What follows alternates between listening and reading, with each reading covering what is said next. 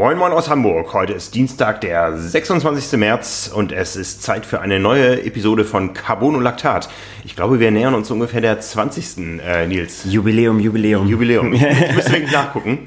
Ja, aber dieses äh, Format äh, scheint sich ja etabliert zu haben. Die Leute hören uns. So ist es. Vielen Dank dafür. Ja, heute sind wir wieder da in dieser Konstellation. Das heißt, äh, ich bin aus Mallorca zurück und dafür ist Simon verreist. Ja, von daher heute wieder Nils und ich. Genau. Hallo. Hallo. Ja, ich war gestern Abend unterwegs. Ich hatte einen spannenden Abend. Der Deutsche Sportjournalistenpreis wurde verliehen und wir waren nominiert. Ja. Dabei ist es auch geblieben. Spannend. ja, gut. Nein.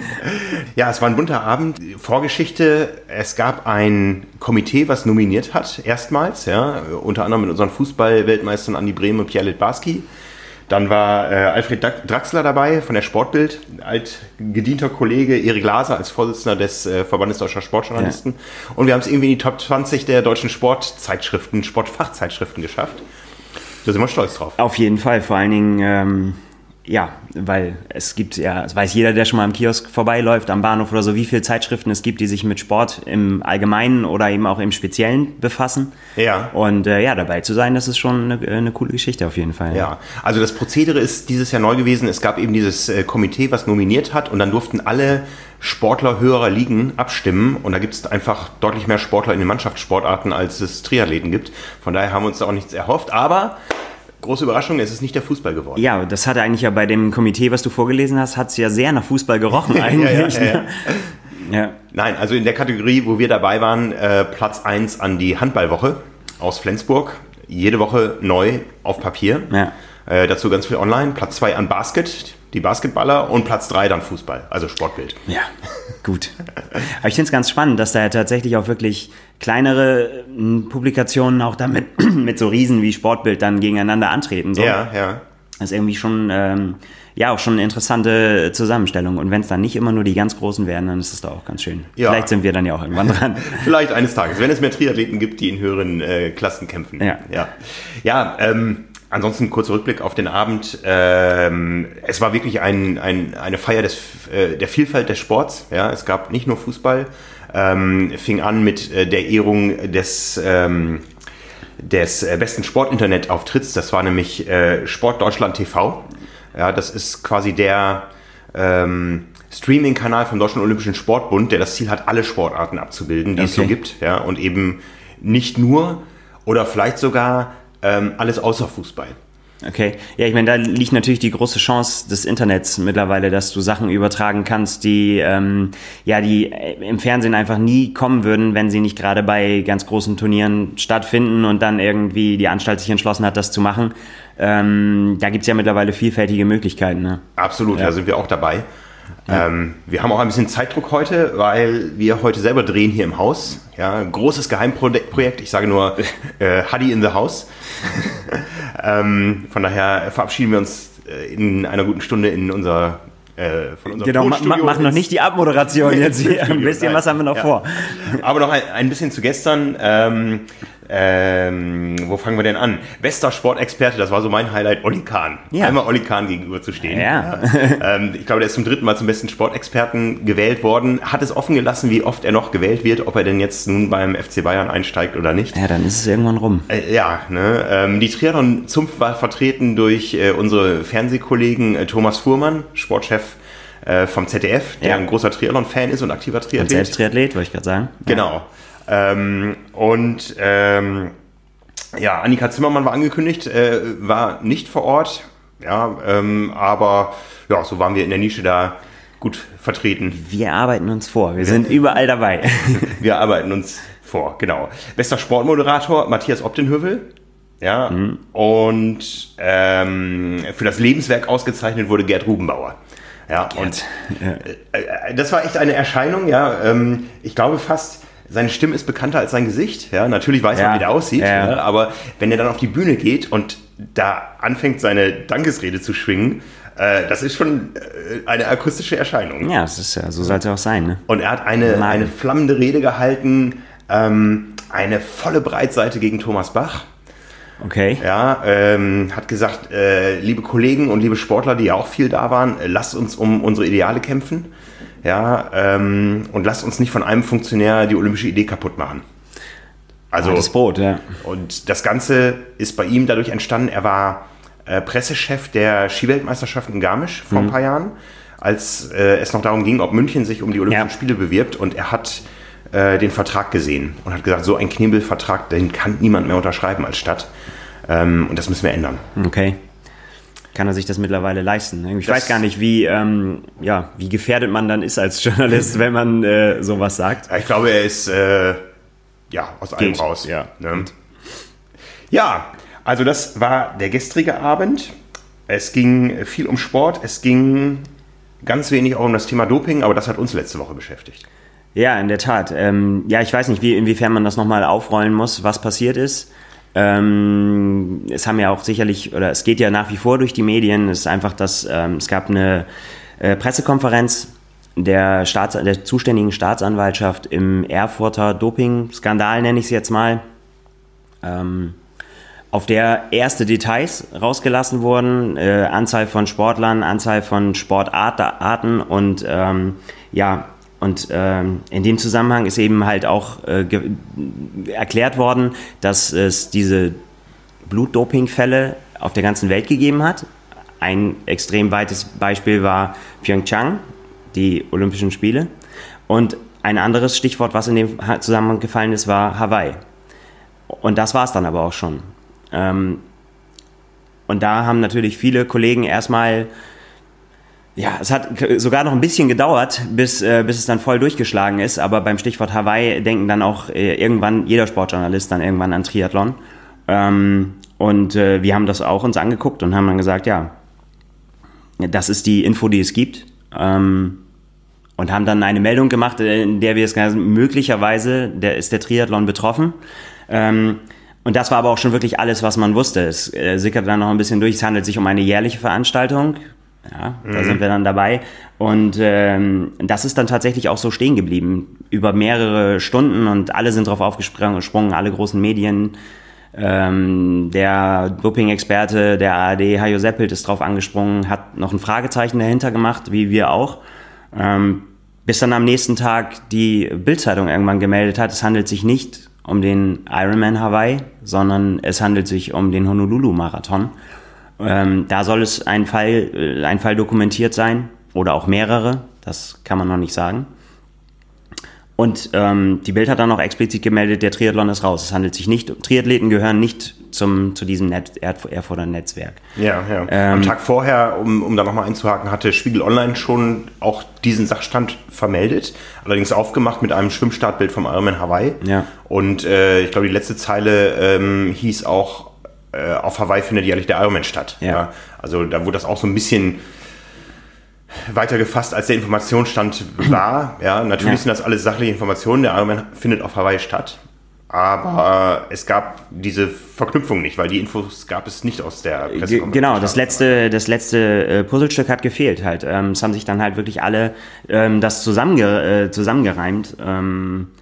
Ja, und das ist eigentlich, finde ich, also ich finde es eine, eine, also eine sehr, sehr bedenkliche Situation. Wir, ich, also im Nachhinein äh, frage ich mich tatsächlich, was diese Info bewirken sollte. Also auch dem Oberstaatsanwalt muss klar gewesen sein, dass wenn er das Stichwort Hawaii in den Raum wirft, dass er im Prinzip eine Sportart äh, zum Fraß vorwirft, weil ähm, die aller, allerwenigsten werden da an den Honolulu-Marathon oder irgendwelche Tennisturniere oder Golfturniere oder was auch immer es da geben mag, ähm, äh, gedacht haben. Und ähm, da frage ich mich schon, wo da die Intention gewesen ist. Also ich kann mir echt nicht vorstellen, dass das Zufall oder Unbedarftheit war. Ja. Ähm, Weil es natürlich ähm, ja auch dann mit dem Auslassen der Informationen, ob ein deutscher Sportler betroffen ist, ähm, ja noch das Ganze noch mysteriöser macht, weil wir natürlich ja wissen, wie viel erfolgreiche deutsche, äh, deutsche Triathleten es gegeben hat in den letzten Jahren. Ähm, und wie brisant das Ganze hätte werden können. Also ich, äh, also man muss das immer noch alles sehr mit, äh, mit Vorsicht genießen, weil das natürlich auch, das ganze Gegenteil ist natürlich auch nicht ausgeschlossen. Also Ja. ähm, die Ermittlungen gehen da weiter. Mittlerweile haben mehrere Medien das äh, übernommen, ohne dass jetzt klar ist, wer wirklich die Quelle ist für diese Information. Ähm, ja, äh, gestern ging es weiter, dass, dass äh, die ARD sagt, ähm, sie wissen von einem deutschen Olympiateilnehmer ähm, im Eisschnelllauf, der äh, da dabei sein soll. Aber auch das äh, liegt wohl vor bei der NADA, bei äh, der Staatsanwaltschaft und bei der ARD. Aber auch um wen es sich da handelt, ähm, ist weiter unklar. Und auch die ARD, wenn ich es richtig in Erinnerung habe, hat gesagt, ähm, es werden noch weitere deutsche Athleten betroffen sein. In welchen Sportarten? Weiter unklar. Mhm. Ähm, wie weit da auch die Informationen da vorliegen, das ist natürlich auch schwer zu sagen. Ne? Aber ja, ähm, was mich an der ganzen Sache so ein bisschen, ja, schockiert ist jetzt das falsche Wort, weil das ähm, übliche Mechanismen sind, aber ähm, mit was für einer Vehemenz äh, in, in den sozialen Netzwerken dann gesagt wurde, ja, da wissen wir es doch endlich. War doch klar, Triathlon betroffen, wie soll das sonst gehen? Ähm, unmenschliche Leistung, ja, das alles ist wieder auf den Tisch gekommen, es sind Namen genannt worden, ich will sie hier gar nicht wiederholen, aber ähm, von eigentlich allen, äh, die da in den letzten Jahren sehr erfolgreich waren, die einfach mal so zum Fraß vorgeworfen wurden. Und äh, klar war, ja, der hält sich doch ewig lange immer zuvor vom Ironman schon in den USA auf und äh, äh, ist ja klar wofür und so weiter. Und ähm, ja, das hat mich so ein bisschen, äh, ja, was, was soll man sagen, mich wundert sowas immer. Ja. Äh, bevor irgendwie wirklich Namen genannt sind, da jemanden da an Pranger zu stellen. Ähm, ich finde immer, die Unschuldsvermutung muss immer gelten. Und ähm, mag es noch so wahrscheinlich sein oder äh, anscheinend so sein, dass es da irgendwas gibt, äh, kann man nicht einfach irgendjemanden einfach pauschal verurteilen. Ja, das ist, ähm, ja, das macht man einfach nicht, weil es einfach problematisch wird wenn, äh, wenn jemand unter Generalverdacht steht, weil wie will man seine Unschuld beweisen? Ja. Das geht halt einfach nicht.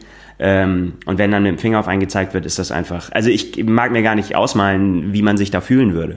Ja, wenn, wenn, wenn man sowas lesen würde. Und ich meine, wir wissen ja, dass auch viele Profis bei uns mitlesen. Ähm, ich weiß nicht, können die das so gut ausblenden? Dass die da schon so abgebrüht sind? Tja. Ich war ja unter Triathleten, als das Ganze aufgekocht ist. Ich ja. war ja auf Mallorca letzte Woche. Ähm, das heißt, als das Ganze als Meldung rauskam, als diese Pressekonferenz abgeschlossen war und die Agenturen ihre Meldung gemacht hatten und auch Spiegel Online und so, da saß ich auf dem Rad im strömenden Regen. und äh, mitbekommen habe ich davon, als ich direkt aus dem strömenden Regen in die Badewanne gestiegen war und in der Badewanne saß und mein Handy klingelte und ein äh, Journalistenkollege aus einem Nachbarland mich anrief und äh, fragte, weißt du mehr? Hm. Ja, und ähm, ich wusste in dem Moment nicht mehr als das, was er mir erzählt hat. Habe dann natürlich sofort geguckt, was hat da Spiegel Online vermeldet und so. Und ja, bin dann irgendwann zum Buffet gegangen und da wurden natürlich auch schon Namen gehandelt. Ja, ja also ähm, ich glaube, es liegt in der Natur des Menschen, dass man dann schnell versucht zu ergründen, um wen es geht, ähm, ohne jegliche äh, Grundlage für yeah. Vermutungen zu haben. Ja, ja. Das sind dann so Bauchgefühle. Ähm, aber was ich interessant fand, war, dass da komplett verschiedene Namen gehandelt wurden. Also es gab, gibt nicht den einen schwarzen Buhmann, ja, wo man sagt, der was, der was, der was, mhm. ja, sondern ähm, es war so eine, so eine allgemeine, ja, nicht, nicht Angst, aber so ein allgemeines Unwohlsein in dem Raum. Ach, jetzt erwischt es unseren schönen Sport ja doch. Ja. Wie gesagt, was ja auch nicht ausgeschlossen ist. Ja, ja. Ne? Also das äh, nicht falsch verstehen, ne? nicht, dass, dass man sagt irgendwie so, nein, der, wir haben da überhaupt nichts mit zu tun. Wir haben uns da ja auch schon drüber unterhalten. Man kann es einfach nicht äh, mit Gewissheit sagen. Mhm. Und solange man nichts mit Gewissheit sagen kann, soll man lieber gar nichts sagen ja, und lieber genau hingucken. Ja. Ich habe interessanterweise an dem Abend noch einen äh, Podcast aufgezeichnet mit einem äh, österreichischen Kollegen. Mhm. Und der war selber schon auf Hawaii am Start als Age-Grupper und das war für mich eine ganz neue Information. Ähm, der ist, als er seine Startunterlagen abholen wollte auf Hawaii, äh, war ein Vermerk auf seinem Umschlag, er müsste sich bei einer Person melden und hat das dann getan und hat gesagt, ja, ähm, sie sind ausgelost worden für eine Dopingkontrolle und zwar äh, Blut und Urin als Age-Gruppe. Okay. Ja, und dann musste ja. er mehrere Stunden in einem 16 Grad kalten Raum äh, ausharren, konnte da auch nicht weg, weil in dem Moment, wo er sich gemeldet hatte, war er dann quasi gefangen, ja klar. Gefangen, ja. ja. Und äh, sagte, das ist auch alles sehr seriös da abgelaufen. Der Raum war voll von Age-Groupern, die getestet wurden. Äh, was hinterher mit den Proben passiert ist, weiß er nicht. Also er hat nie irgendwie da Bescheid bekommen. Ja. Irgendwas, dass irgendwas. Kriegt man auch, glaube ich, nicht. Nee, also, ne? genau. Aber ähm, es wurde auf jeden Fall eine Kontrolle durchgeführt. Ja, ja. das werden wir erstmal als gutes Zeichen. Ja, auf jeden Fall.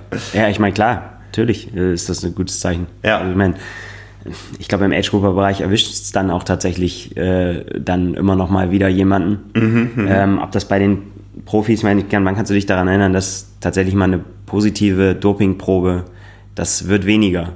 Also äh, ja. aus Wettkämpfen, aus letzt Wettkämpfen letztendlich, ja, ne? Ja. Weil ja. Ja, man hat schon vor zehn Jahren darüber gesprochen, wer sich im Wettkampf erwischen lässt, ist selber schuld. Ja. Ja, und ähm, wir alle wissen, die, die, der Wettkampf ist nur ein Teil der Leistungsfähigkeit. Ja, das ist quasi das i-Tüpfelchen, das Abrufen der Leistung, die man in, in Trainingsphasen aufgebaut hat.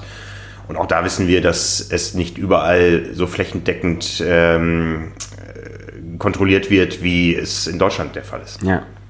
Äh, man, man kann ja auch, ich meine, jetzt gibt es ja so ein paar Einblicke dahinter, wie das funktioniert hat. Haben sie ja jetzt ähm, durch Fotos, die veröffentlicht wurden, dann äh, von, der, von der Staatsanwaltschaft äh, über die Gerätschaften, die es da gab, konnte man ja oder kann man Rückschlüsse ziehen darauf, wie das Ganze wohl funktioniert hat. Ähm, und es gibt auch Aussagen, ja, von wem sie letztendlich jetzt dann stammen, vermutlich von den Beschuldigten selbst. Ähm, über das fand ich besonders eklig, diese, diese ähm, Bluttransport im eigenen Körper. Mhm. Ähm, da geht es darum, dass, dass einem quasi vorm, vorm, Blut, vorm Start, wenn man irgendwo hinfliegt, auf einem Langstreckenflug, ähm, Blut zugeführt wird, die Blutmenge quasi erhöht wird und das in einem höchst riskanten Verfahren, weil natürlich das schon eh problematisch ist ähm, im Flug und dann am Zielort wieder abgezapft und dann kurz vorm Rennen wieder zugeführt. Ähm, also nicht Blut, sondern wie ist das dann? Du bist der Mediziner. Was ist das dann? Es wird getrennt erst, weil man Blut nicht einfrieren kann, sondern also reines Blut, sondern man muss es erstmal trennen. Jetzt komme ich ins Schleudern. Das genau. Plasma und, und ja. Genau. Ähm, ja, und das war zum Beispiel auch was, was wir uns sofort gefragt haben. Wie soll das gehen? Ich meine, du, du kennst ja die, den Weg, den es braucht von hier nach Hawaii. Ja, ja. Äh, um, da, also da kann man keinen Beutel hin transportieren. Also aus meiner Sicht nicht. Vielleicht gibt es findige findige Typen, die das können, aber ich wüsste nicht, wie das gehen soll, der komplett gekühlt bleibt. Deswegen muss es ja irgendeine Möglichkeit geben, entweder eben, und jetzt wissen wir, es hat wahrscheinlich diese Variante mhm. äh, stattgefunden, aber schwer bedenklich, wieder ja offensichtlich auch jeder gesunde Menschenverstand ausgeschaltet wird und welches Risiko eingegangen wird. Ja, wie wenig Selbstachtung kann man haben, wenn, ja. man, wenn man das mit sich machen lässt, um also mich stellt das tatsächlich vor, vor Fragen, also was das mit einem äh, macht. Ich kann mir das eigentlich nur so erklären, dass das äh, verschiedene Lebenswirklichkeiten sind, dass man das ja. äh, ausschaltet. Weil normalerweise mit dem normalen Schuldbewusstsein und so weiter ist das ja alles nicht zu erklären. Ja, wie kannst du irgendwie Freunden, Verwandten und so weiter unter die Augen treten? Wie kannst du so ein Risiko eingehen, bei dem du wirklich draufgehen kannst, ähm, um ja, um deine Leistung zu verbessern, mhm. ähm, dir irgendwas auszurechnen? Ähm, aber das trotzdem, also ich kann mir das nicht vorstellen, dass, das, dass man in, in so einem normalen Bewusstsein müsste man doch, es müsste, man, es müsste ein so ein brennendes, schlechtes Gewissen plagen den ganzen Tag. So denken wir. Äh, vielleicht ist es gar nicht so. Vielleicht jemand, der das jetzt hören würde, der das macht, würde vielleicht sagen und munter lächeln und würde sagen so, ach ihr, ja, wie ihr euch das alle vorstellt, so das Leben vom Profisport. Mag ja sein, keine Ahnung. Ich kann mir das nicht vorstellen und deswegen will ich das mir auch gar nicht ja, vorstellen. Das, das weckt schon wieder Erinnerung an diese denkwürdige Pressekonferenz von Jan Ulrich hier in Hamburg, wo er gesagt hat, ich habe niemanden betrogen. Ja. Und äh, damit gemeint hat, alle anderen machen das ja auch. Also, Womit puh. er letztendlich ja recht hatte. Alle seine Konkurrenten, mit denen er sich um die vorderen Plätze gebettelt hat, sind früher oder später, ja, alle, ich nehme das alle jetzt mal zurück, sehr, sehr viele, weil ich nicht weiß, ob ja. vielleicht einer tatsächlich dabei war, der nicht aufgeflogen ist im Laufe der Jahre oder es selbst zugegeben hat. Und das war das Verständnis. Ja. ja. Ich habe ein Interview mit einer anderen Person geführt, das kommt auch demnächst bei uns. Ähm, und der hat gesagt, ich war Radsportler, wir sind vom Verband gedopt worden. Ich war gedopt. Ja. Ich musste da raus und dann bin ich zum Triathlon gekommen. Da war alles sauber. Ja. Harte Aussagen. Ja, total. Ja. Ähm, ist natürlich jetzt auch schon lange her, aber äh, der Fall Erfurt, sage ich jetzt mal, zeigt ja, dass, und da auch da weiß man jetzt auch, ja, da schon wieder, dass auch wieder Radsportler betroffen sind, ähm, dass vermutlich dieses große Umdenken, von dem immer gesprochen wurde und so weiter, nicht stattgefunden hat. Jetzt werden die Kritiker sagen so, ja, ist doch klar, wenig überraschend. Ja, ähm, ich mag das nicht bewerten. Das muss man halt äh, dann sehen. ja. ja. ja ein spannendes Thema, was uns länger beschäftigen wird, immer wieder. Ja, ja. Äh, jetzt akut, ja, ich glaube, wir haben schon alle so ein bisschen aufgeatmet, als es dann hieß, es ist der Honolulu-Marathon, ja, wenn wir ehrlich sind. Ja. ja, wenn man ehrlich ist, schon, klar. Also natürlich mag man daran glauben. Mhm. Oder möchte man ja auch daran glauben, dass, dass dieser der schöne Sport, den man betreibt, und immerhin ähm, ist es jetzt ja auch ja schon ein paar Jahre ruhig, sage ich jetzt mal, mhm. ähm, dass es auch weiterhin so bleibt. Aber natürlich äh, können wir das nur mit, mit ganz äh, nüchternem Blick betrachten und kühlem Herzen, weil letztendlich sind wir zwar alle Triathleten und auch Triathlon-Fans, kann man sich auch nicht von frei machen, muss man auch, glaube ich, jetzt nicht so tun, als wenn das nicht so wäre. Ähm, äh, aber sollte das vorkommen, müssen wir natürlich da unsere Journalistenrolle einfach äh, ja, behalten ja. und einfach das ganz nüchtern bewerten. Ja. Und das tun wir halt. Da sind wir dabei. Ja. Ja, äh, wie gesagt, ich habe schon erzählt, ich war auf Mallorca letzte Woche. Ja, hatte eine äh, recht spannende Woche. Wir redeten davon in der letzten Woche. Ja, ich habe es auch schon gehört. Ich habe euer, euer, äh, euer Kopf, Kopfschütteln ist akustisch angekommen. Ja. Also um das nochmal, äh, ich meine, viele haben es mitbekommen, ich bin so oft angesprochen worden, um das nochmal zusammenzufassen. Ähm, es gibt ja auch einen kleinen Film davon. Ich bin am zweiten Tag nach Sacalobra runtergefahren, aber kaum hochgekommen.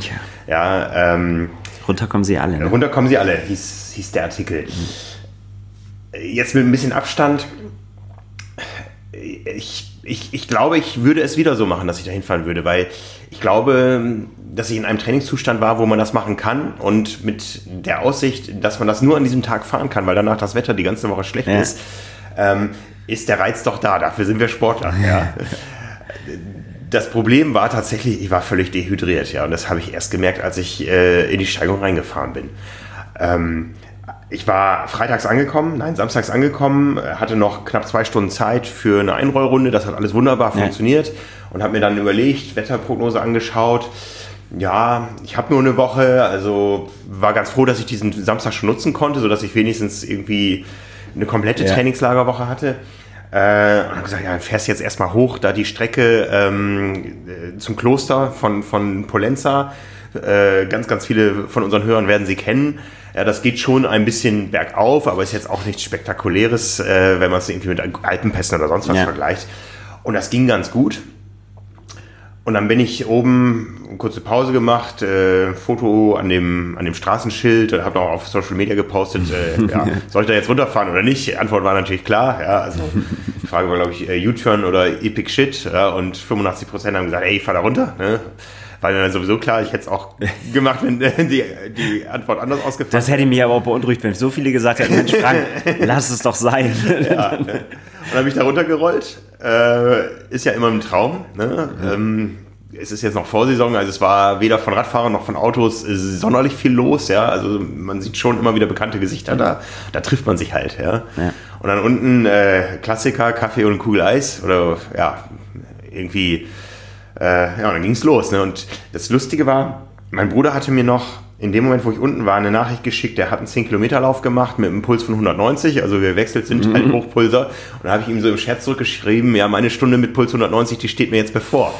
ne, aber ich komme auf dem Rad nicht auf Puls 190. Ne? Und dann fahre ich los und nach einer Minute ist mein Puls bei 190. Da habe ich gedacht, was ist denn das jetzt für ein Scherz? Ne? Ja. Und der ging auch nicht runter. Und das ging dann erst noch. Und äh, ich merkte aber, boah, irgendwas ist hier nicht normal, weil die Steigung, das hat irgendwie im Schnitt 7% oder sowas, glaube ich. Das muss man fahren können. Ja, das bin ich im letzten Jahr mit dem gleichen Trainingszustand auch gefahren. Das dauert halt bei mir ein bisschen länger als ja, beim genau. Profi, aber ähm, ich bin kein Kletterer. Äh, es geht immer noch. Ne? Und irgendwie so nach ein paar Minuten habe ich gemerkt, ey, du musst hier runter vom Rad. Und dann mich angehalten und der Puls ging nicht unter 145. Ja, und äh, bin dann immer wieder aufgestiegen, nächstes Stück gefahren und gleiche Drama. Ne? Und bei der dritten Pause die ich dann auch brauchte. Ich wäre nicht weitergekommen und ich, ich hatte einfach diesen tierisch hohen Puls und habe mich ja. hab geschnauft bis zum geht nicht mehr. Und bei der dritten Pause wurde mir dann echt schwarz vor Augen, als ich vom, vom Rad gestiegen bin. Und ich dachte fünf Minuten lang, ich werde in der nächsten Sekunde ohnmächtig. Und das war kein Spaß jetzt so im Nachhinein. Und auch so wie ich es geschrieben habe, hört sich das alles lustig an, aber ich habe wirklich Angst gehabt in dem Moment. Ja. Ähm, und habe da lange gebraucht, mich irgendwie zu berappeln, habe mich hingelegt, ja, äh, versucht zu lächeln äh, bei den Leuten, die ankamen, ähm, aber das ist mir sehr schwer gefallen. Und habe dann nach so ein paar Minuten, ich habe dann natürlich alles, was ich noch an Getränkeresten hatte, äh, schnell getrunken und, und auch Energie zugefügt und so. Ich wusste ja nicht, was los war. Mhm. Nach ein paar Minuten habe ich dann so langsam, langsam gefangen irgendwie und habe gemerkt, okay, ähm, du musst jetzt nicht unbedingt ein Auto anhalten ähm, es reguliert sich gerade irgendwie alles. Ne? Ähm, aber das war schon echt grenzwertig. Und dann, ähm, also bis oben habe ich acht Pausen gebraucht. Äh, das Problem war dann irgendwann nicht mehr der Kreislauf, also da bin ich auch nicht mehr in, in diese hohen Pulsbereiche reingekommen. Äh, Flüssigkeit war wieder da, ich habe einfach höllische Krämpfe überall gehabt, was, Schön. was sich so in den Beinen abspielt. Waden, Oberschenkel, äh, Hintern. Und äh, das waren dann so ein paar lustige Szenen, glaube ich, für die, die es gesehen haben, wenn ich da ähm, noch auf dem Rad sitzend, äh, also nicht auf dem Rad sitzend, sondern auf der äh, Seitenbegrenzung sitzend, aber noch in den Pedalen eingeklickt, ähm, einfach ja, das geht nicht mehr. abhing, ne? abhing und ähm, anfahren mit Oberkrämpfe, äh, Ober, Oberschenkelkrämpfen auf beiden Seiten am Berg. Ähm, das sieht lustig aus, glaube ich. Ja, ne? schwierig. Ich Ja. hatte so eine Situation mal beim Ötztaler Radmarathon, auch am äh, letzten Anstieg am Timmelsjoch. Ähm, da ist dann auch so kurz bevor es dunkel wird, da bin ich, das sind so meine Regionen, wo ich unterwegs bin, ähm, da äh, spielen sich auch echte Dramen ab, weil dann auch die Krämpfe kommen und die Leute anhalten müssen, weil es dann teilweise auch sehr, sehr steil ist. Die kommen einfach auch nicht mehr aufs Rad, weil du kriegst einfach dein Bein nicht mehr über den Sattel ge geschwungen. Und dann haben wir immer in vereinten Aktionen äh, das Rad ganz zur Seite gekippt, den vorsichtig rauf eingekickt, aufgestellt und dann ordentlich Schwung gegeben, damit man nochmal ein, zwei, drei Pedale, dann kann man nochmal wieder ein paar Meter rollen, bevor man wieder stehen bleibt. Also Drama am Anstieg. Ja, volles Drama. ne? Voll gut. Naja, ir- irgendwann war ich dann oben, ja, ähm, und wusste dann auch, jetzt, jetzt geht's ja nur noch bergab und so, und da, da war auch schon wieder die Welt in Ordnung. Äh, und das hat ja auch keine nachhaltigen Folgen gehabt dann da, aber in, in, den erst, in der ersten Hälfte der Auffahrt habe ich echt Schiss gehabt. Kriegst du dann Ärger zu Hause? Wenn Äh. da solchen Aktionen? Ich glaube, die erste, die sich gemeldet hat, war meine Mutter. ne? Und wie gesagt, mein, mein Bruder hatte mir eine Nachricht geschickt. Ich hatte die ganze Zeit irgendwie Kontakt mit meinem Bruder. Ähm, ich brauchte irgendwie einen, der irgendwo weiß, äh, wo ich bin und wie es mir geht. Ne? Ähm, das ist ja der, der Vorteil moderner Technik und auch äh, Sakaloba, darunter gibt's äh, zumindest Edge, wenn auch nicht LTE. ähm, ja, von daher ging das dann noch glimpflich zu Ende. Ähm, aber es haben sich viele Leute gemeldet und äh, es hat natürlich auch im Trainingscamp alle mitbekommen. Das war dann auch im Nachhinein, haben wir uns auch den einen oder anderen Spaß darüber erlaubt, aber ähm, ja, im Nachhinein, es war nicht gesund, ganz bestimmt nicht. Ähm, ich war aber dann doch äh, immer ähm, Herr meiner Sinne und äh, habe mich bewusst dann entschieden, irgendwie weiterzufahren und nicht irgendwie ein Auto anzuhalten und so wie ich mich bewusst entschieden hatte, da runterzufahren. Aber das war schon ein Tag, der mir in Erinnerung bleiben wird. Ne? Ja. Und äh, natürlich waren dann erstmal Fragen da, äh, Mann, scheiße, ein Jahr älter und jetzt geht sowas nicht was wenn es ja noch so locker ging oder so. Aber wie gesagt, ich kann es komplett auf eine Dehydrierung zurückführen, hatte schon dunklen Urin die Tage vorher. Man kennt ja so die Anzeichen, aber dass, ich, dass sich das so hart auswirkt, ja, das war mir neu. Ne? Also da habe ich rausgelernt. Ja, dann ist doch alles gut. Ja, Haken dran. Haken dran. Und ne? fertig. Aber auf Strava ist es dokumentiert, also an dem Abend, bis zu dem Abend hatten das übers Jahr 3600 Leute eingeloggt und neun waren langsamer als ich. Ja. Also das ist tatsächlich dann, es geht noch langsamer, ich frage mich wie. Ja, auch an dem Tag war eine Frau langsamer, aber ich habe mir das angeguckt, die ist eine relativ schnelle Runde gefahren. Die war mit anderen Leuten unterwegs, die hat irgendwie geschrieben, sie musste andauernd warten und wahrscheinlich war ihr Tacho oder so okay. eingestellt, dass, dass da Keine kein Stopp stattgefunden hat. Ja. Ne, Ich war definitiv an diesem Tag der langsamste und auch innerhalb des Jahres bis heute einer der langsamsten. Ich habe es mir dann nicht nochmal gegeben, um das wettzumachen, das mache ich im nächsten Jahr. Na gut, alles klar. Ja. Ansonsten, Mallorca. Ähm, viele Radfahrer, äh, nicht ganz so viele wie im letzten Jahr, als ich im April da war. Ähm, äh, auf dem Hinflug, äh, als ich in Hamburg eingestiegen bin, als eine der letzten ist unsere Trainingsplan Trainingsplanautorin Manuela Dirkes eingestiegen. Ja. Ich habe ihr noch so durch den Gang zugerufen, ich möchte den Stewardessen nicht zu nahe treten, aber ich glaube, du bist die Jüngste im Flieger. Ne? Sie hat inzwischen auch die vier vorne stehen. Ja. Ne, also Mallorca fest in der Hand von Radfahrern und Senioren. Ja, Ja. Ähm, in unserem Hotel eigentlich nur Radfahrer. Ähm, und ja, die Senioren in Bussen unterwegs, die Radfahrer äh, auf Rädern, wenig Mietwagen. Ja, das war ganz angenehm. Ja, das ist noch ganz gut, kennen ja. aus späteren Phasen des Jahres Ja. Äh, anders. Es wird ja auch noch deutlich voller. Also die Es Hochzeiten kommen ja voller. erst noch. Ja. Ja. Triathleten sind ja immer so ein bisschen eher dran als äh, alle anderen mit ihren Trainingslagern. Also diese richtigen Radtrainingslager, die kommen ja eigentlich, also sind es glaube ich Hochphase auch Mai erst dann, ne? Ja, ja, ja, ja. Ja. Und auch sonst eben ähm, die Hotels größtenteils noch geschlossen. Ja, ich war in Alcudia, wo, wo ich ja ein paar Mal zum 73 war und da war alles zu. Ja. Alles zu, ja. Ähm, äh, normalerweise findest du immer irgendwo einen offenen Supermarkt zu jeder Tages- und Nachtzeit auf Mallorca. Nee, nix. Ne? Also ähm, das war schon, ja, mal, mal ganz in Ruhe. Ähm, wir waren unter vielen Triathleten unterwegs. Ja, das war eine sehr interessante Woche. Es war ja das erste Trainingscamp, was äh, Hannes Hawaitus zusammen mit Ironman gemacht hat. Also erstmal, weil die Marke Ironman äh, drüber stand. Ähm, und zum anderen, weil das Hotel auch äh, zwei Sterne mehr hatte als die sonstigen Radsporthotels auf Mallorca, äh, war es ein recht hochklassiges Publikum, sowohl vom sportlichen als auch vom Lebensbackground her. Ähm, viele sehr interessante Themen äh, bei äh, Abendgesprächen irgendwie. Also das war schon eine inspirierende Woche. Ja, cool. Und sportlich war sie dann am Ende auch. Ich habe dann einen Tag Pause gemacht und habe dann weiter durchgezogen und ja, das war gut. Ein paar Sehr Profis habe ich getroffen. Ja, einmal beim Laufen, äh, Horst Reichel, der hat gerade Tempo-Intervalle gemacht. Ich äh, bin auf dem Rad gedreht, also der war richtig am Anschlag.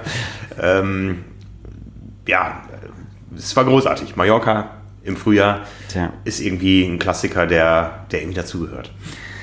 Ja, äh, schön wär's, ne, sag ich mal. Aber wenn du fährst, dann müssen die anderen ja hier bleiben. Das geht ja nicht anders. Nein, das kriegen wir schon hin. Aber äh, ja, ich war schon viel zu lange nicht mehr da, auf jeden Fall. Ich bin deine Straße gefahren. Ja. Cap Formentor. Das ist schön, dass du das sagst, dass es meine Straße ist. Finde ich gut. ja. Ich habe dir extra das Bild geschickt. ja, ich weiß. Es ist auch kein Neid, es ist dann eher so, ja, irgendwann fahre ich auch mal wieder. nee, ist einfach geil, ja. Muss man so einfach sagen. Kann man nicht anders zusammenfassen. Ja, ja. Ja. Und eine perfekte Infrastruktur für Radfahrer. Das ist das macht halt insgesamt nochmal voll die Mallorca-Werbung heute, aber ich finde ähm, tatsächlich, dass es einfach, ja, es ist einfach easy hinzukommen. Man hat da von der Radinfrastruktur alles, was man sich nur wünschen kann. Ja. Hat schon einen Grund, warum da so viele hinfahren. Ja, ne? Ja. dafür habe ich alles verpasst, was sich hier abgespielt hat. Ja, äh, an Sport meinst du? Ja. Ja, genau. Also ja, am Wochenende war, ähm, waren natürlich äh, auch wieder Rennen.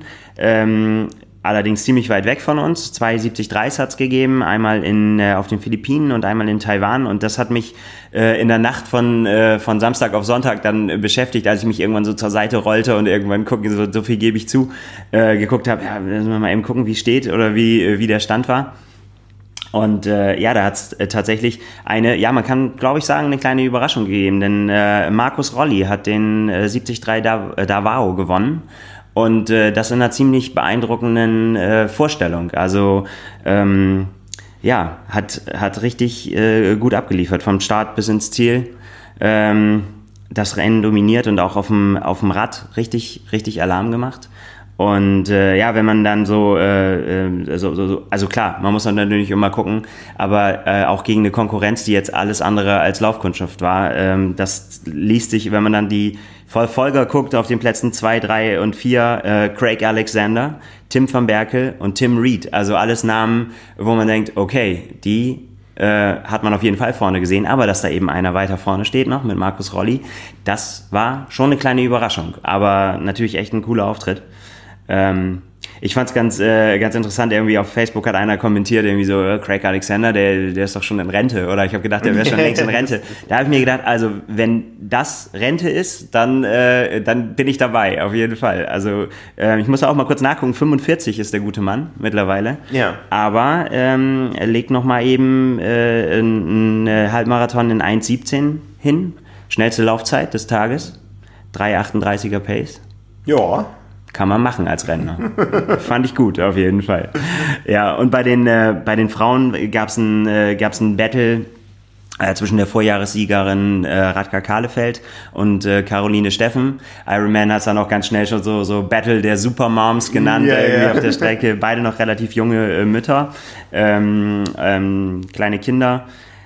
Ähm, ja, die hatten noch nach dem, nach dem Schwimmen noch äh, einen Rückstand und sind dann aber, haben den relativ schnell zugefahren und sind dann zusammen, haben sie einfach das Rennen bis zum Schluss, äh, äh, also bis zum Schluss des Rads dominiert, sind auch zusammen auf die Laufstrecke gegangen und bei Kilometer 8 äh, hat sich Radka Kahlefeld dann abgesetzt und hat das Ding nach Hause gebracht. Also wie im Vorjahr äh, die Siegerin Radka Kahlefeld.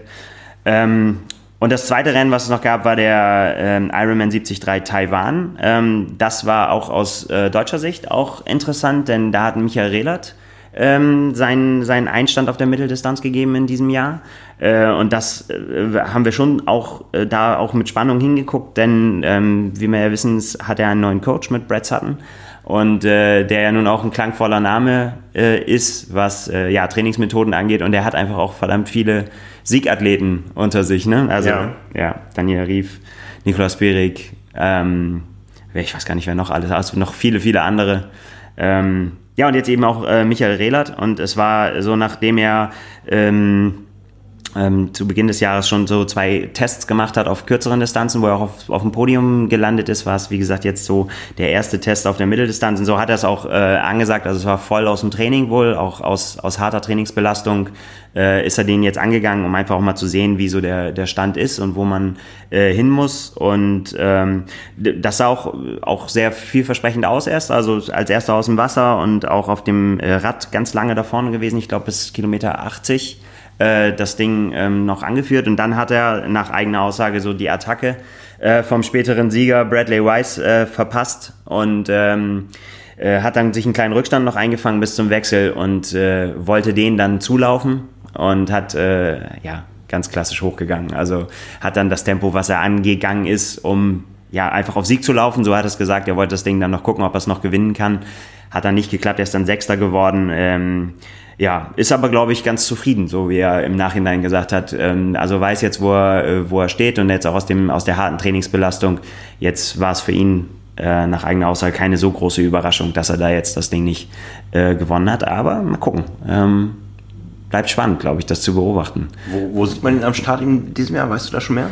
Ähm, nee, noch nicht, noch nicht wirklich. Also ähm, ich hab's, also ich weiß es jetzt tatsächlich nicht. Ich weiß nicht, ob es schon veröffentlicht hat, aber ich glaube auch selbst, dass er ähm, erstmal guckt und äh, das dann auch, ich glaube, nicht so eine ganz langfristige Planung gibt. Vielleicht gibt es die intern, aber ähm, ja, muss man mal gucken. Aber ich meine, klar, auf, auf der 70-3-Distanz äh, ist er ja immer eine Macht. Und äh, ja, spannend. Ja, er das war Weltmeister. Ja, ja klar. Ähm, spannend bleibt halt auch tatsächlich, wie er, wie er mit dem Thema Langdistanz weitermachen will, was ja nach wie vor sein, sein Ziel ist, nach Hawaii zu kommen. Ähm, ja, werden wir sehen, hm. ob das Ich glaube, wir haben schon mal erzählt, äh, er war nicht nur Weltmeister, sondern er war auch Praktikant hier ja. bei uns im Haus äh, vor vielen, vielen Jahren. Und es klingelte an der Tür und es kam tatsächlich Dopingkontrolleure und ja. haben ihn hier im Haus getestet. Ja, klar. Ja? Ich meine, das ist halt, ne, da gibt es den Whereabout. Ich weiß gar nicht, ob es den damals schon gab, aber doch, musste ja, mussten ja gewusst haben, dass er hier ist. Ja, ja, yeah. äh, um das noch zu vervollständigen, bei den, äh, bei den Frauen äh, hat Sarah Crowley gewonnen. Das war eine klarere Angelegenheit. Die hat das ähm, Ding komplett dominiert und dann nach Hause gefahren. Aber auch so eine spannende Frau, finde ich, ähm, wo, wo man, wo ich glaube auch, ähm, die sich ja auch sehr etabliert hat. Also wenn sie an den Start geht, ist sie auf jeden Fall, gehört sie immer mit zu den Favoriten. Ja. Ähm, wird spannend. Also, also gerade das, auch das Frauen, die Frauenrennen auf der Langdistanz, wenn die wirklich alle mal zusammentreffen, ähm, da sind auch so viele Namen, die sich äh, ums Podium betteln. Mhm, Ob es dann für ganz vorne reicht, hängt auch davon ab, ob dann jeder Rief dabei ist. Aber auch diese Vorschusslorbeeren sind einfach auch, äh, ja, ist auch übertrieben. Ne? Man neigt dann immer so schnell dazu. Aber das haben wir auch schon tausendmal gesagt. Irgendwie auch da gibt es ja genug Beispiele, wo es nicht geklappt hat für sie. Also ja, es ist ja, ja, nicht so, ähm, dass man sagen kann, so ja, wenn dann der Rief an den Start geht, dann gewinnt sie automatisch. Ist ja keinesfalls der Fall. Also von daher ähm, spannende Geschichte. Ja, das war so in aller Kürze das, äh, das Profi-Geschehen vom Wochenende. Mhm. Stichwort ähm. 73, die WM äh, 2021, die ist zumindest weiter eingegrenzt worden. Ja, in genau. Jahr sind wir in Nizza also in Europa, wo auch wieder traditionell dann viele Deutsche starten werden. Und ich höre auch von immer mehr Leuten, die sich jetzt irgendwo noch qualifizieren wollen, ja, ja. weil Nizza einfach ein tolles Reiseziel ist, günstig zu erreichen. Und, ja. ähm, Im nächsten Jahr geht es dann weiter weg nach Taupo, nach Neuseeland. Ja. Weiter weg ist gut. Also von uns aus gesehen viel weiter geht es dann ja Viel weiter geht es nicht, ja. Ähm, die ITU hat auch verkündet, dass sie im Jahr darauf in Australien ihre äh, Langdistanz nein, ihre, ihre Multisportmeisterschaften ja. ausrichtet, inklusive der ITU Langdistanz und Aquathlon und allen ja. kleinen Formaten, die es da gibt. Ja. Aber Ironman hat verkündet, dass dann die 73 WM 2021, also nach Taupo, in den USA stattfindet. Ja. mit zwei Bewerbern. Chattanooga, wo sie schon vor drei Jahren war, und St. George. St. George. St. George, genau. Ein, ein Rennen mit äh, deutscher Tradition, sag ich mal. Ja, und immer mit äh, mega Kulisse und ja. äh, mega guten Startfeld und so. Also das ist auch so ein, ja, hat sich also so zu so einem Klassiker entwickelt, kann man fast sagen. Ja, ja. Klassiker nicht, aber auf jeden Fall immer ein spannendes Rennen. Also wird häufig so als Saison ähm, als Standortbestimmung genutzt von vielen, ja. Ja, wir haben das ja erwartet, dass die Meisterschaft dann wieder in Nordamerika stattfindet. Es gibt ja so einen gewissen Turnus Ja. und ähm, ich kann schon verraten, einer der nächsten Podcasts, äh, die bei uns erscheinen, ein Gesprächspodcast, ist der mit Stefan Petschnik, mit dem Europachef von Ironman und äh, der hat das schon quasi, bevor es verkündet wurde, so bestätigt, dass es Richtung USA geht. Und äh, ja, im Jahr drauf wäre dann vielleicht wieder Europa dran und da bewirbt sich Klagenfurt und da habe ich lange mit Stefan drüber gesprochen. Das kommt also die nächsten Tage hier auf diesem Kanal. Ja, spannend. Ist halt die Frage, ob sich dann noch andere europäische Städte trauen, sich zu bewerben, äh, mit dem Wissen, dass ähm, Stefan Petschnik als Europachef aus Klagenfurt kommt, ja, äh, ob man den Aufwand betreibt, aber es ist ja jetzt nicht so, dass da so ein Millionenaufwand hintersteckt wie äh, bei einer Olympiabewerbung oder so, um Ja. sich da erstmal ähm, publik zu machen, sondern ähm, das ist ja alles dann noch ein bisschen kleiner im Triathlon-Sport. Aber grundsätzlich, glaube ich, das kann man festhalten, ist es eine richtig äh, gute Sache von Ironman, dass diese Meisterschaft so rotiert. Ja, es ist, ähm, ja, es ist, äh, es ist schon spannend, weil ich meine, letztendlich, ähm, wenn man es mit der Langdistanz vergleicht, wo es einem eben Hawaii ist, weil es ähm, da geboren wurde, sage ich jetzt, ähm, da ist natürlich, sind, also aus meiner Sicht macht das da bei der Langdistanz den Charakter aus. Das gibt es in dem Sinne ja bei der 73 nicht. Also da, da, Nein, ist, nein. da, da Mhm. gibt es diese Tradition nicht und von daher äh, würde ich mich jetzt auch schwer tun zu sagen, es gibt jetzt einen Ort und äh, da ist das dann jetzt immer weiß nicht, ob das so attraktiv wäre und welcher Ort das sein sollte. Ja, das Schöne an dieser Rotation ist ja, dass jeder Veranstalter natürlich im Jahr vorher oder in den Jahren vorher schaut, wie machen die anderen das und da lernt und es noch besser machen will. Also die Qualität der Meisterschaften, die steigt eigentlich von Jahr zu Jahr. Ich erinnere mich dran, als ich damals in Clearwater war, bei einer der ersten Meisterschaften, also äh, Clearwater, äh, Vorort von, von äh, Tampa quasi, wo äh, Ironman seinen Stammsitz hat. Das war also quasi bei denen so im Vorgarten. Ähm, und so war das auch organisatorisch. Und die Qualität der Meisterschaften vom organisatorischen her und vom, vom Reisewert für die, für die Age-Gruppe her, ähm, die hat also erst äh, zugenommen, als man gewandert ist. Ja? Ja, also ja. es ist dann ja erst in Nordamerika geblieben, aber diese Rotation weltweit, das tut einfach der Sportart gut. Ja, und äh, es gab sehr, sehr viele sehr große, tolle Meisterschaften und ähm, der Sport ist in, in Winkel der Erde gekommen, äh, Südafrika gerade, ähm, wo, wo sonst keine Meisterschaften auf äh, oder keine Triathlon-Meisterschaften auf, auf Weltniveau stattfinden und das ist einfach wichtig für den Sport, für die Ja. Weiterentwicklung. Ja. Ja, und äh, wir haben ja auch gesehen, dass dieses 70-3-Format, das fing so, ja, es war immer da, Clearwater und irgendwie und vor Hawaii Ja. und äh, es hat immer irgendwie stattgefunden, aber auch so, was wir messen können an, an Aufmerksamkeit äh, über die Berichterstattung, die wir machen und auch an Wertigkeit, die das Ganze bei den Sportlern hat, ähm, ist das immer weiter gestiegen, ja. Und wenn wir uns an dieses epische Battle da in Südafrika erinnern, ähm, viele sagen ja nach wie vor, das war die beste Einzelleistung, die es im Triathlon je gegeben hat, was Jan Frodeno da abgeliefert hat. Ähm, da muss man sagen, das ist, äh, das, das, das hat eine Bedeutung, natürlich immer noch etwas hinter Hawaii, aber nicht mehr viel. Ja, es ist halt, ja, es ist halt ein Weltmeistertitel, ne? Und es, Ja. es, es gehen halt nicht alle sofort auf die Langdistanz und auch da, ich meine, also es gibt ja auch regelrechte Spezialisten halt.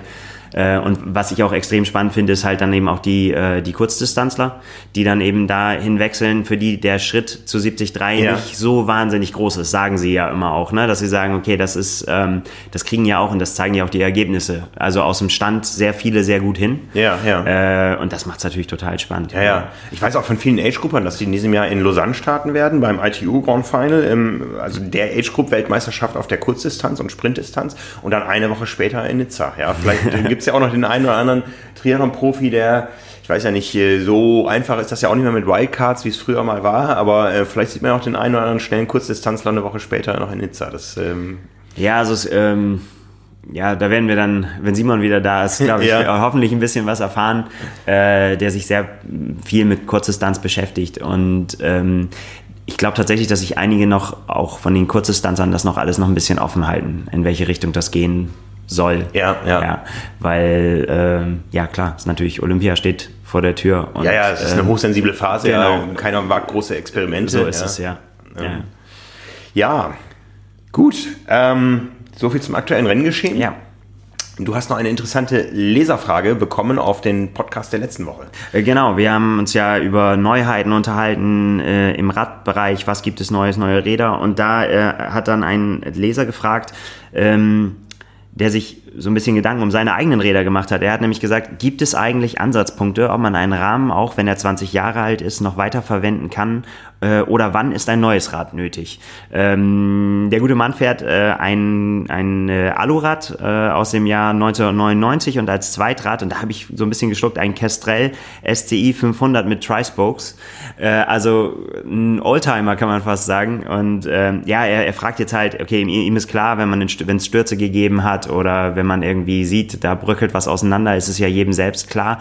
Aber die Frage, dahinter, die dahinter steht, ist ja ähm, Alu und Carbon wann, wann passiert da was mit, dass man es austauschen muss. Und ähm, ich glaube, weil das ja relativ ähm, sinnvoll ist, sich darüber Gedanken zu machen, lohnt es einfach mal darüber zu sprechen. Ähm, es ist so, dass man da Pauschalaussagen immer schwer treffen kann, ne? weil es kommt natürlich wie immer darauf an, was man daraus gemacht hat. Also sprich, sowohl bei Alu als auch bei äh, Carbon spielt die Fertigungsqualität eine, eine Riesenrolle, ähm, wie dauerhaltbar das ist und äh, dann natürlich auch der Umgang. Also ist, wie ist das äh, ge gewartet worden? Gab es Stürze, haben wir schon angesprochen, aber auch gab es irgendwie, ähm, ist das mal gegen eine Laterne gedonnert worden an, beim Abstellen und so weiter? Gab es Druck da drauf und so weiter? Das kann immer nur der Besitzer sagen, wenn er denn von Anfang an der Besitzer war. Ansonsten ist das schwer zu beurteilen. Aber was man, glaube ich, sagen kann, ist, dass wenn das 20 Jahre lang jetzt gehalten hat, ohne, ohne dass es äh, Schäden gegeben hat, dann spricht bei Carbon nichts dagegen, dass es auch noch weiter so hält. Also man weiß, also ich bin jetzt auch kein Materialfachmann und das könnten auch Ingenieure viel, viel besser erklären, äh, weiß aber mittlerweile, dass äh, die Dauerhaltbarkeit von Carbon ähm, äh, sogar länger ist als die von Aluminium. Also weil ähm, ähm, Metalle oder Legierungen ähm, irgendwann, ich sage es jetzt mal in Anführungsstrichen, weich werden. Ja, also durch andauernde Schwingungen äh, lässt das irgendwann nach, also die, die Festigkeit. Und äh, da kann es dann zu sogenannten Ermüdungsbrüchen auch irgendwann kommen, dass das Material halt irgendwann aufgibt. Das merkt man aber dann dadurch, dass ein Rahmen einfach immer weicher wird, ein Bauteil. Ja, also dass man wirklich, wirklich sieht, äh, okay, das fühlt sich irgendwann wabbelig an und dann ist es dann auch irgendwann Zeit, äh, sich von dem guten Stück zu verabschieden oder es ins Museum zu stellen. Ähm, und bei Carbon ist es so, dass, ähm, dass das eben dieses, dieses Verhalten halt weniger gibt. Also es ist, man muss sich jetzt keine Gedanken, also so empfindlich Carbon in der Handhabung ist, ne? sprich, man, man muss immer einen Drehmomentschlüssel einsetzen, man darf es nirgendwo gegenhauen und so weiter, ähm, weil dann die Faserstruktur äh, verletzt sein könnte. Ähm, so dauerhaltbar ist es. Also da muss man sich wirklich keine Sorgen machen. Und mittlerweile gibt es ja auch schon seit vielen, vielen Jahren Carbonrahmen. Am Anfang yeah. hatte man dann natürlich noch gar nicht so die Erfahrung. Ja, Carbon wird ja aber nicht nur im Fahrrad eingesetzt, sondern in, ja, in der Automobilindustrie, in der Raumfahrt, überall. Das ist ein guter Vergleich, das ist ein toller Oldtimer, den er da fährt. Ja, ja total. Also äh, da habe ich nämlich auch gedacht, also mittlerweile ist nur das Zweitrad. Ich habe gedacht irgendwie, da also gerade ich weiß nicht, ob die, ob es alle vor Augen haben, aber Kestrel, du kannst da was drüber erzählen. Ja, Kestrel war zu deinen Zeiten die, war die Wechselzone voll damit. Die, die führende Fahrradmarke gerade beim Ironman Hawaii, ja, die ja. Amerikaner waren alle auf Kestrel unterwegs. Ja. ja. Ähm, es gab dann so alle drei, vier Jahre neue Rahmenformen, aber Kestrel war einfach da, ja, und die Tree Spokes und so alles noch gut bekannt, ja. Ja.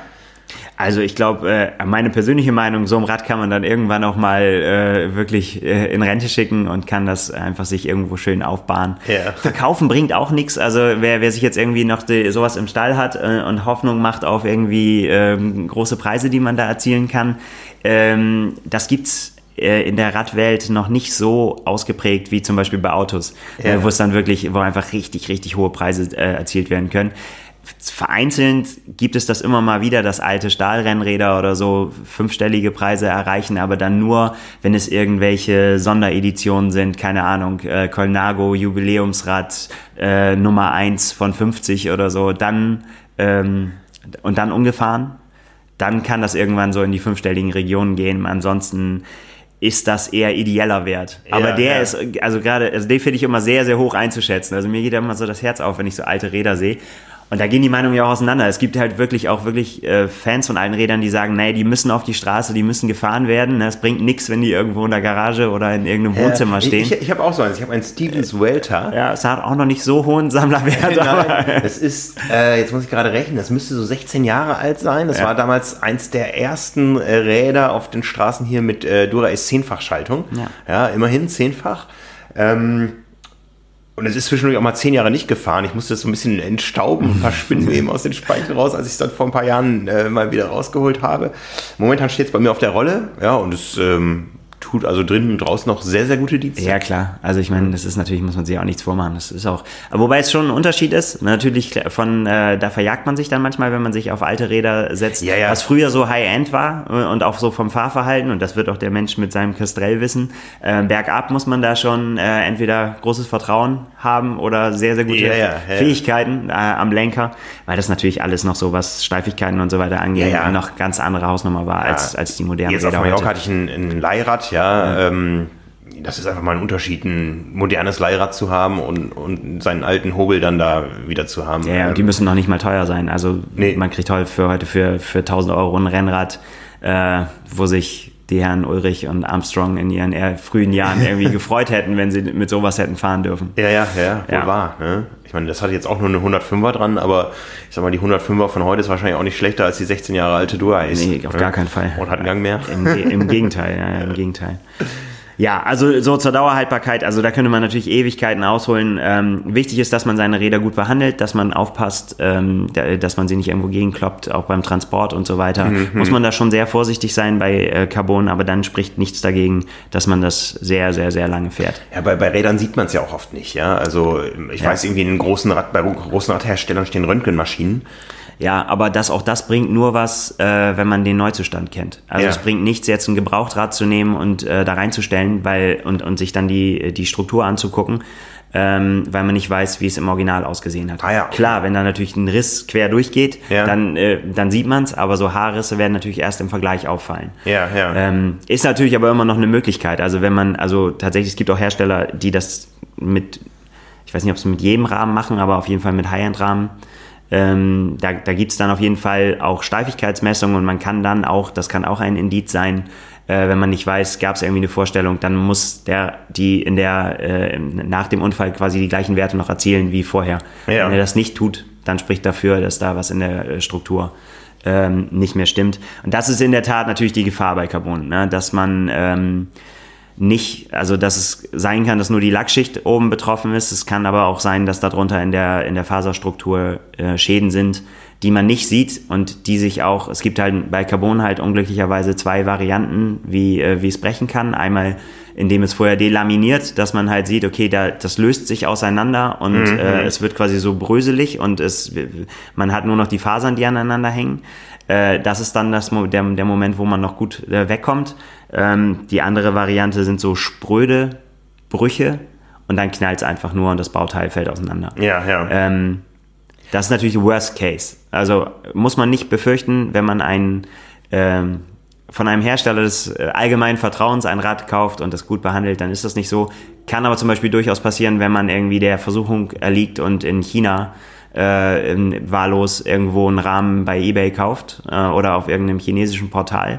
Ähm, da gibt's auch lustige Videos auf YouTube, wie vor der Fahrt mal ein bisschen am Lenker gerüttelt wird und dann hat man die Gabel in der Hand und äh, solche Geschichte.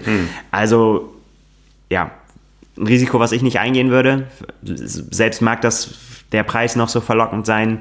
Das sind Bauteile, die, ähm, ja, ja, wo das Leben von abhängt. Ja, ja. Also sowohl Laufräder als auch Rahmen, wenn da was bricht bei voller Fahrt, dann kann das ganz, ganz übel enden. Und ich würde mich da nicht, äh, ich würde mich da nicht auf mein Glück verlassen. ja, aber kaputt heißt auch kaputt, ja. Also ein Rahmen ist kaputt, wenn er an irgendeiner Stelle. Nein, nicht unbedingt. Nein? Es gibt, es gibt schon Varianten. Also das kommt dann halt zum Beispiel auch aus der Auto- Automobilindustrie, wo ähm, äh, wenn so ein Bauteil natürlich, keine Ahnung, bei einem Formel-1-Wagen 100.000 Euro kostet oder so, dann guckt man natürlich, glaube ich, schon noch, ob man da was machen kann. Nein, also es, es geht schon. Man kann im ganz stumpfen Fall, also ich sage jetzt mal zum Beispiel mal eine Sitzstrebe gebrochen ist, ähm, kann man Carbonlagen einfach drum, einfach drum wickeln, also vorbehandeln äh, und das dann verstärken und, und, und dann wieder, wieder einlaminieren, dass es dann äh, an der Stelle quasi verstärkt ist. Das ist natürlich optisch eine Katastrophe. Ähm, und es gibt aber auch tatsächlich, dass dann äh, die, die Variante, wenn es Risse gibt, dass abgetragen wird, dass Schichten abgetragen werden und dann neue wieder eingesetzt, wieder einlaminiert und wieder überlackiert und so weiter, ist natürlich sehr, sehr aufwendig und wird sich nicht bei einem, keine Ahnung, wenn es jetzt den Lenker betrifft oder so, bei einem 200, 300 Euro Bauteil wird sich das nicht lohnen. Ähm, ich hoffe, dass ich jetzt nichts Falsches erzählt, dass die Preise mittlerweile so gesunken sind. Aber wenn mein Rahmenset, keine Ahnung, äh, 5000, 6000 Euro gekostet hat, kann man da sicherlich drüber nachdenken, wenn es so ist, dass man gestürzt ist und es dann nicht weiß. Also da gibt es mittlerweile mehrere Anbieter, ähm, kann man sich googeln, die, die sowas anbieten, wo man so als Carbonarzt quasi dann hingehen kann und äh, das untersuchen lassen kann. Ähm, ist auf jeden Fall, denke ich, ein Versuch wert, das, äh, das zu machen, wenn, wenn, wenn sich halt noch lohnt, wenn es nicht zum wirtschaftlichen Totalschaden schon gekommen ist. Ja, ja, ja. Ja, da habe ich eine Menge gelernt. Ja. Wir haben jetzt tatsächlich auch so langsam die Zeit erreicht, dass wir das Studio wechseln müssen. Tja. Ne, jetzt jetzt wäre ich gerade warm. Ja, also ich habe gemerkt, ich bin kein Podcast-Frühstarter. Jetzt könnte ich weitermachen. Ja. Aber ich glaube, wir, wir, können, wir hätten auch noch viel zu erzählen. Man kann ja immer über alles reden, aber. Ich glaube, wir müssen uns eine Woche vertagen. Das machen wir. Das machen wir. Ne? Also, euch da draußen vielen Dank fürs Zuhören. Ich hoffe, es hat euch gefallen, auch wenn die Themen heute ein bisschen anders äh, lagen als sonst. Wie gesagt, in wenigen Tagen gibt es die Folge von Stefan Petschnick, dem Ironman Europa-Chef, mit dem wir natürlich diese ganzen äh, Themen wie Drafting und Doping und so weiter ansprechen. Ähm, eine sehr spannende Ausgabe, eine sehr spannende Episode. Ähm, und ja, nächste Woche sind wir wieder da. Nils, ich danke dir. Nicht zu danken. Und euch allen einen guten Start in den April. Bis dahin. Ciao, ciao. Ciao.